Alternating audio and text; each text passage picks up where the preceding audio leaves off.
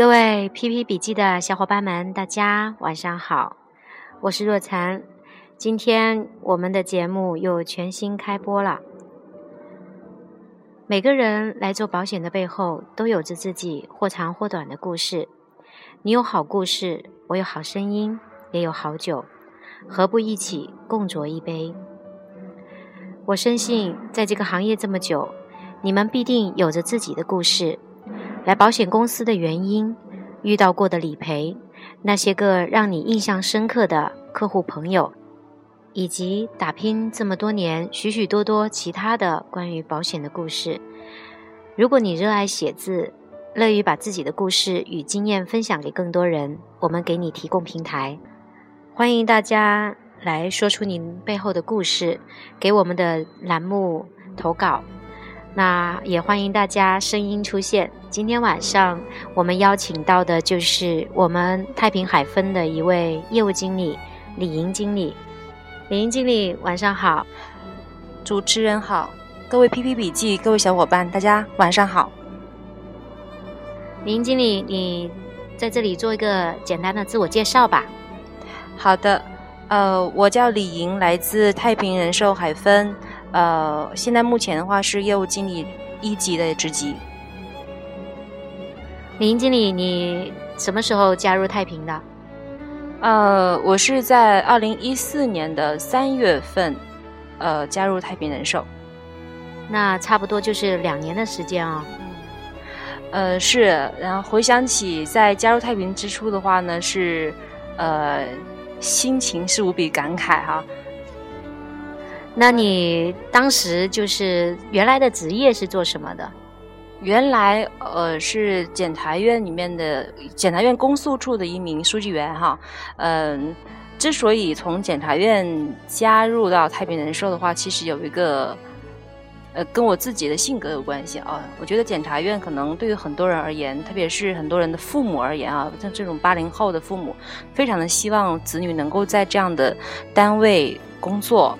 呃，他们会感觉到比较自豪，而且很欣慰哈。那我自己的话，因为可能这个本身检察院的这种工作体制，可能跟我的性格不太适合做这份工作，所以呃，当时也是为了了解保险，主动找了这个我我的一个高中同学，也是也就是我的高精，是他把我带进了这个行业，带进了太平人寿。嗯，因为我。本身的话呢是想要去了解保险，我想购买保险来的。那因为自己不了解保险，呃，所以当时他给我一个比较专业的解答。那呃，他突然就是当时在跟我聊的时候跟我讲，要不要你就加入这个行业试一下？嗯，反正你现在也从检察院出来了。嗯，那这份工作你先试试看，可以的话，那你就继续做下去；不行的话，因为年轻嘛，还可以再换呗。我当时也是这个想法，所以就在选择这个行业的时候，就是这么一个简单的一个想法。啊，那其实真的是非常简单。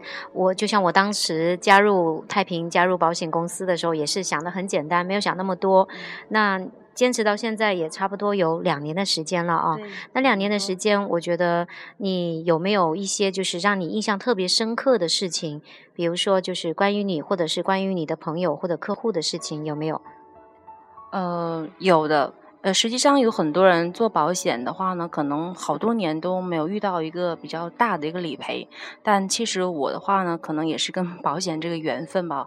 呃，所以他也是就是在。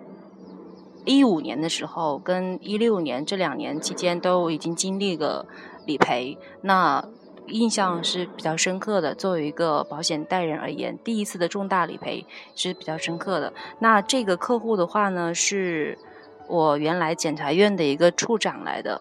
那我离开检察院之后，他知道我做保险了。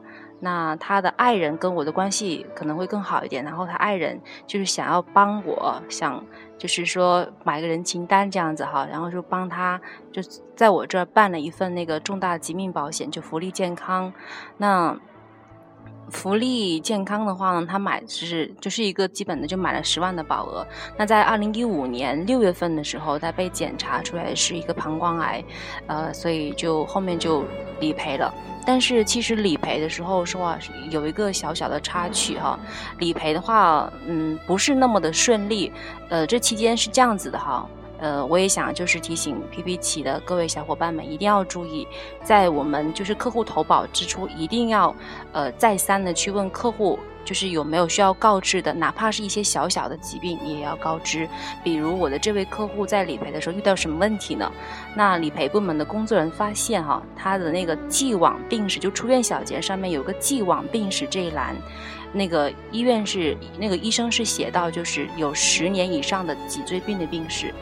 还好，比较幸运的是什么呢？就是这个脊椎病的病跟这个他所罹患的这个。膀胱癌没有一个直接的关系，所以的话呢，呃，后面理赔的一个结果是什么样呢？就是他把那个，就是我们应该赔他十万多一点点哈，数十万，那十万要减去他就是原本每年需要多加的这样一个费用，所以他最后理赔的是八万多块钱。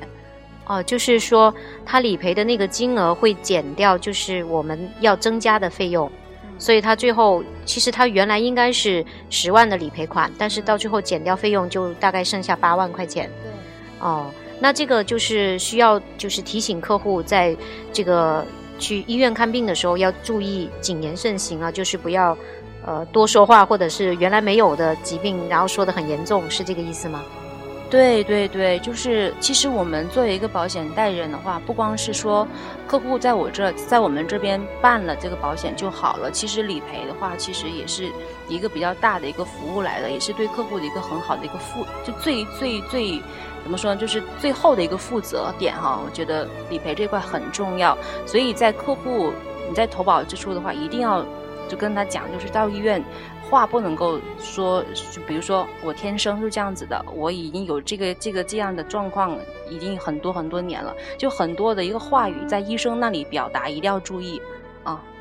哦，是这样子。那我知道的是，最近你还有遇到一件更大的一个理赔的事件啊，就是呃，关于你妈妈的这个理赔。那就是不知道你有没有什么想跟大家说的这个事情？嗯。这个事情的话呢，嗯，其实我妈妈的话也算是一个客户吧，所以虽然说是我身边我比较亲的人，嗯，但我也想要跟把这个事情跟，就是说，因为对我的是是印象最最深刻的也是这个事情，那，呃，我也想跟大家分享一下哈，就是说，呃，我妈的话呢是在。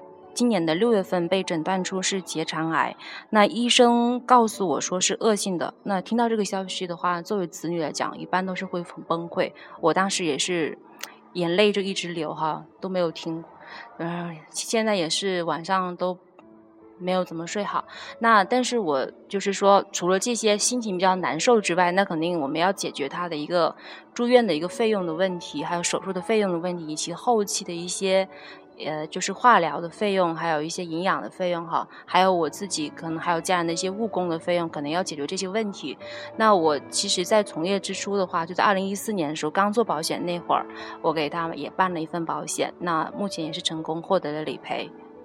嗯，哦，就是妈妈这边是被诊断为结肠癌，然后也得到了公司的理赔。那现在是你要去照顾他们吗？呃，对，因为我我们家的话孩子不多，就我跟我弟弟啊，因为弟弟是做生意的，那所以的话呢，他没有太多的时间。那我其实我也挺感激我选择了保险这份工作哈，因为这份工作的话，我可能有很多的时间可以去陪，除了我自己的一些呃就是业绩的一个要求之外，我肯定要多陪一些我妈妈哈。那嗯，就是。我给他买的保险其实不是那么多啊，保额不高，但是只有十万。但这十万块钱的话呢，起码就是能让我妈的话感觉她不是在花家里面的钱。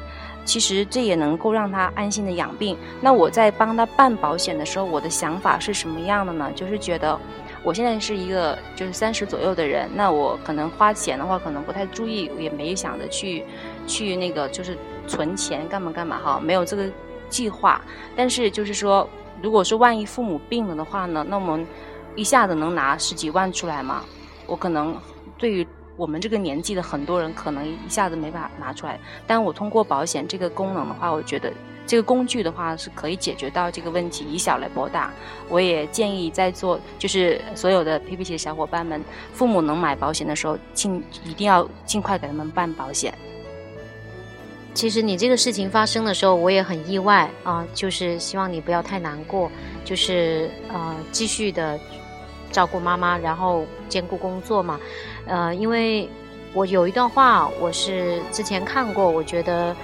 说的挺对，因为这个事情对我触动也蛮大的。因为这个事情你跟我讲完以后，我当时也是觉得说，呃，如果万一发生在我们家怎么办？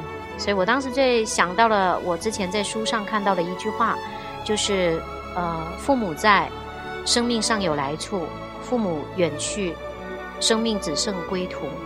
所以，父母有时候更多的像是我们面前的一座大山，或者是一个保护神。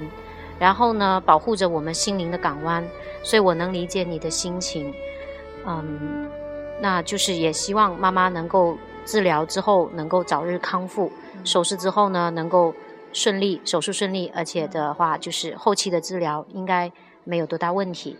那现在的话就是说，希望你能够就是说好好照顾妈妈，然后继续好好的工作。